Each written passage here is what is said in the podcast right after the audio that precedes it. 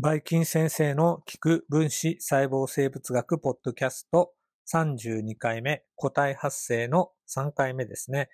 えー、前回のイントロのところで肺葉っていうことも説明するって言ったんですが、すいません。全然しなかったですね。ちょっと時間長くなっちゃったんで。でそこで今回3回目からあの肺葉についてお話をしていきます。そもそも廃用ってなんじゃいってね、聞いたことがない人っていうのはもうこれは意味不明の用語ですね。ぜひですね、インターネットとか使って、まあ一回ちょっとね、絵で見て、あの、確認してください。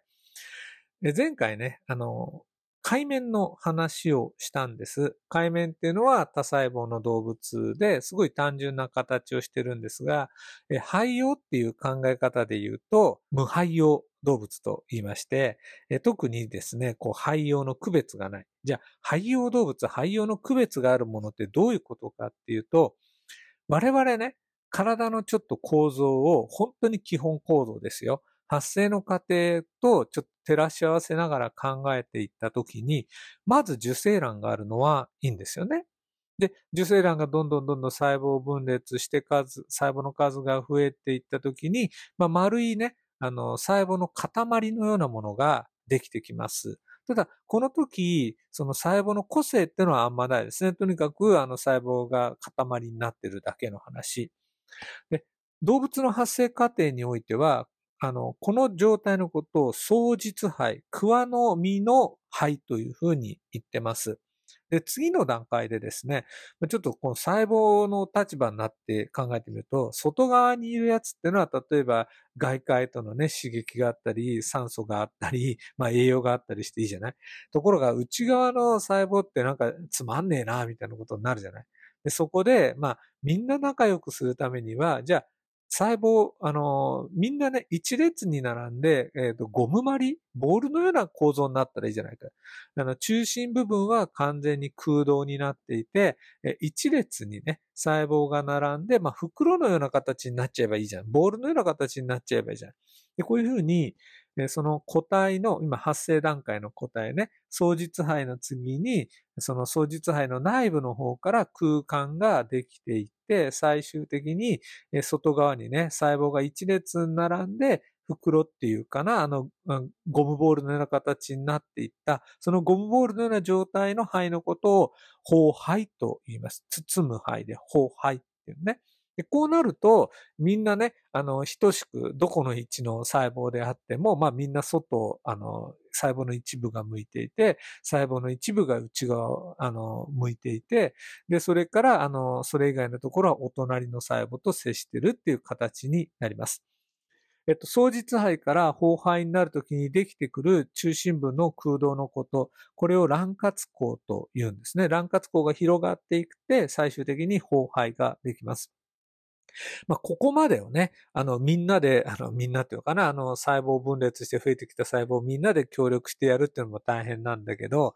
ある時にですね、いや、ちょっと待てよ。外側にせっかく餌があっても、それをなんかキャッチできなかったら、そのまま素通りしちゃうよね。ああ、ちょっとそれ捕まえといて、それ美味しい餌だからなんか取っときたいのにってあるかもしれない。そこでいいことを思いついた、思いつくわけじゃないんだけど、新しい変化が起こったんですね。その、後輩の細胞、一部分の細胞が内側に向かってね、卵活孔に向かって、あの、あの、凹んでいく。要は、あの、袋のような形、本当に袋みたいな形になっていったんですね。じゃあ、その、後輩の一部凹んでいくと今度この原稿と言います。で、内部に凹んでいった空所、それをね、原長と言うんですね。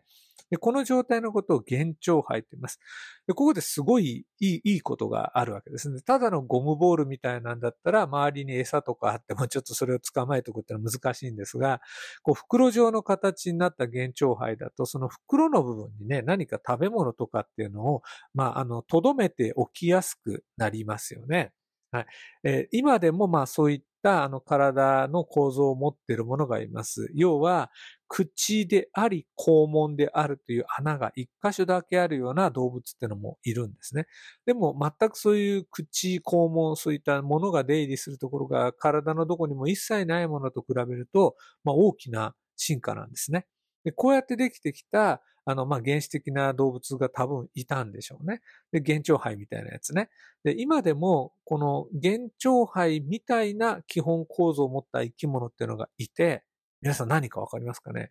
体の外側の細胞の層と、まあ、いわゆる内側っていうのは消化管を構成する細胞の層に分かれてる連中。これ、クラゲとかイソギンチャクそうなんです。あいつらね、口と肛門っていうのがね、一個の穴、共通の穴なんですよ。だから、まあ、口から食べて、口からうんこするっていうか、肛門から食べて、肛門からうんちしてるようなやつら。で、そういうのがいて、それは細胞の外の層と、あの、消化管を構成する中の層っていう風になってくるんで、二つの細胞の層に分かれてる名前から二肺陽性の動物と言ってます。いいですか？海面は無肺陽。そういった区別はありません。ところが、えー、クラゲとかイソギンチャクの場合は二肺陽の生き物。で、さらにじゃあ人とかどうなの？って言った時に、内肺葉と外肺葉までクラゲイソギンチャクであるんだけど、プラス内肺葉と外肺葉の間に中肺葉があるんですね。で、昆虫とか、例えばタコとかイカとか人とかそういったものは、中肺葉を持ってる生き物なんで、三肺葉性の生き物、三肺葉動物と言います。うん。だ、だんだんこの辺もちょっと聞いてて分かりにくいかもしれないんだけど、頑張って聞いてってくださいね。じゃあ、あの、その三肺葉ですね。内肺葉、外肺葉以外のところにもう一個あの、中間部分の細胞の層があるって言ったんですけど、この、まあ、あの話をする前に、とりあえずですね、えっ、と、口と肛門の話を先にしておこうと思います。前回のおさらいね。えっ、と、まあ、さっき言ったことのおはらい、おさらいね。後肺から原腸肺ができた。で、原腸だけだったら口と肛門があの共通になっちゃうんだけど、もうあの原腸のこうできていった側と、あの原稿って言うんだけど、ね、できたとこね、その反対側にも、えっと、外肺葉に向けて、え出入り口を一個作っちゃう。ね、こういう状態です。要するに、体の2箇所で、要するに、まあ、あの、外へ通じる、えー、穴が、管ができちゃった。で、これで、あの、最初入ってきた原稿のところが口になって、後から外肺葉に向けて、まあ、開通した、トンネルが開通したようなね、反対側のことを肛門になる、肛門になるような生き物。こういうのを休校生物と言っています。で、逆にね、原稿ができたところが肛門になって、後から、えー、外肺用側に、えーと、通じちゃったあの出入り口のところが口になる場合、こういう生き物のことを進行生物と言います。で、哺乳類、ね、脊椎動物っていうのは進行動物、進行生物で、昆虫とかは休行生物なんですね。つまり、あの、昆虫を見たら、あ、あいつら口と肛門が逆だぜって思ってくれていいと思います。あっちから見るとこっちが口と肛門逆だぜってなってると思ってください。うん。でも、いずれにせよね、面白いですよね。体の前後を貫く、頭と尻尾を貫く、要するに管が一本あって、本当に一本ですね。で、その一歩方が口で、一歩方が肛門っていう体のデザインが、この幻聴肺を持った動物のところでできちゃったっていうことなんですね。で、話をですね、もう一回三肺葉に戻していきますと、内肺葉と外肺葉の間の中肺葉に注目します。で、あの、対抗と言いまして、中肺葉の部分に、え、空間ができるかできないかっていうんで動物を3つのグループに分けます。えっ、と、プラナリアとかっていうね、変形動物の仲間っていうのは、え、これ、あの、三肺葉性の動物なんですが、中肺葉っていうのがね、あの、細胞がぎっしり詰まっていて、特に空所はそこに隙間はないんですね。で、えっとね、線虫っていう生き物は、これはですね、えー、内肺葉と中肺葉の間にちょっと隙間ができるんですね。でこれを擬態孔と言います。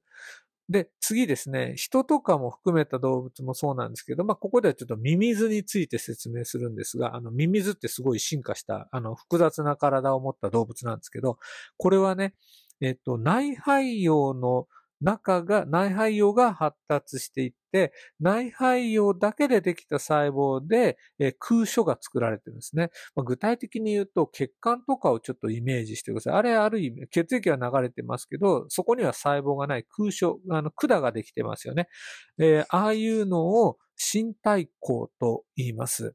え、外肺葉、内肺葉があって、中肺葉があるんだけど、その中肺葉のところにあの空所ができているような生き物、こういうのを身体行動物と言います。うん、これもすごく重要ね。複雑な体の仕組みを作っていく上で、まあ、重要なあの進化、進化の過程で、ね、できてきたあの仕組みだと考えられます。で、さて、えっ、ー、と、まあ、今、ミミズの話出てきたんですが、プラナリアでも何でもいいんですけど、えっ、ー、と、体のね、頭の方と尻尾の方があると。いや、それは、あの、前後軸と言います。方向ね。で、私たち人間もそうよね。頭の方とお尻の方があるね。これ前後軸と言います。で、それからミミズとかには多分ないのか、もしかしてよく見たらあるのかもしれないんだけど、お腹と背中。それから右と左っていうのも、あの、関係、あの、体の立体的に捉えた時に違いがありますよね。こういうのね、体軸と言うんです。で、海面は体軸のない生き物ですね。で、昆虫とか人とか、まあ、魚でも何でも、こういうのは体軸がありますね。で、体軸でも、こういう前後軸っていうパターンと、えっと、放射体制といって、イソギンチャククラゲ、それから人手っていうのは、あの、何か中心部からこう放射線状に体の形っていうのがあの出来上がっていますよね。まあ、これがちょっと大きな違いかなと思います。特徴かなと思います。まあ、とりあえず、あの、イソギンチャクの方はちょっと置いといて、人の場合ですね、もう一回整理すると、体軸が3つあります。はい、前後軸、えー、背腹軸、左右軸があります。で、この3つの軸を持って、この3つの軸に沿って、え体のね、まあ、こう特徴というかな、形態が出来上がります。で、えっと、まあ、ここまでで 一回切った方がいいかな。はい。じゃあ、ここまで聞いてくれてありがとうございます。次は、あの、生殖細胞について説明しようと思います。バイバイキーンパ。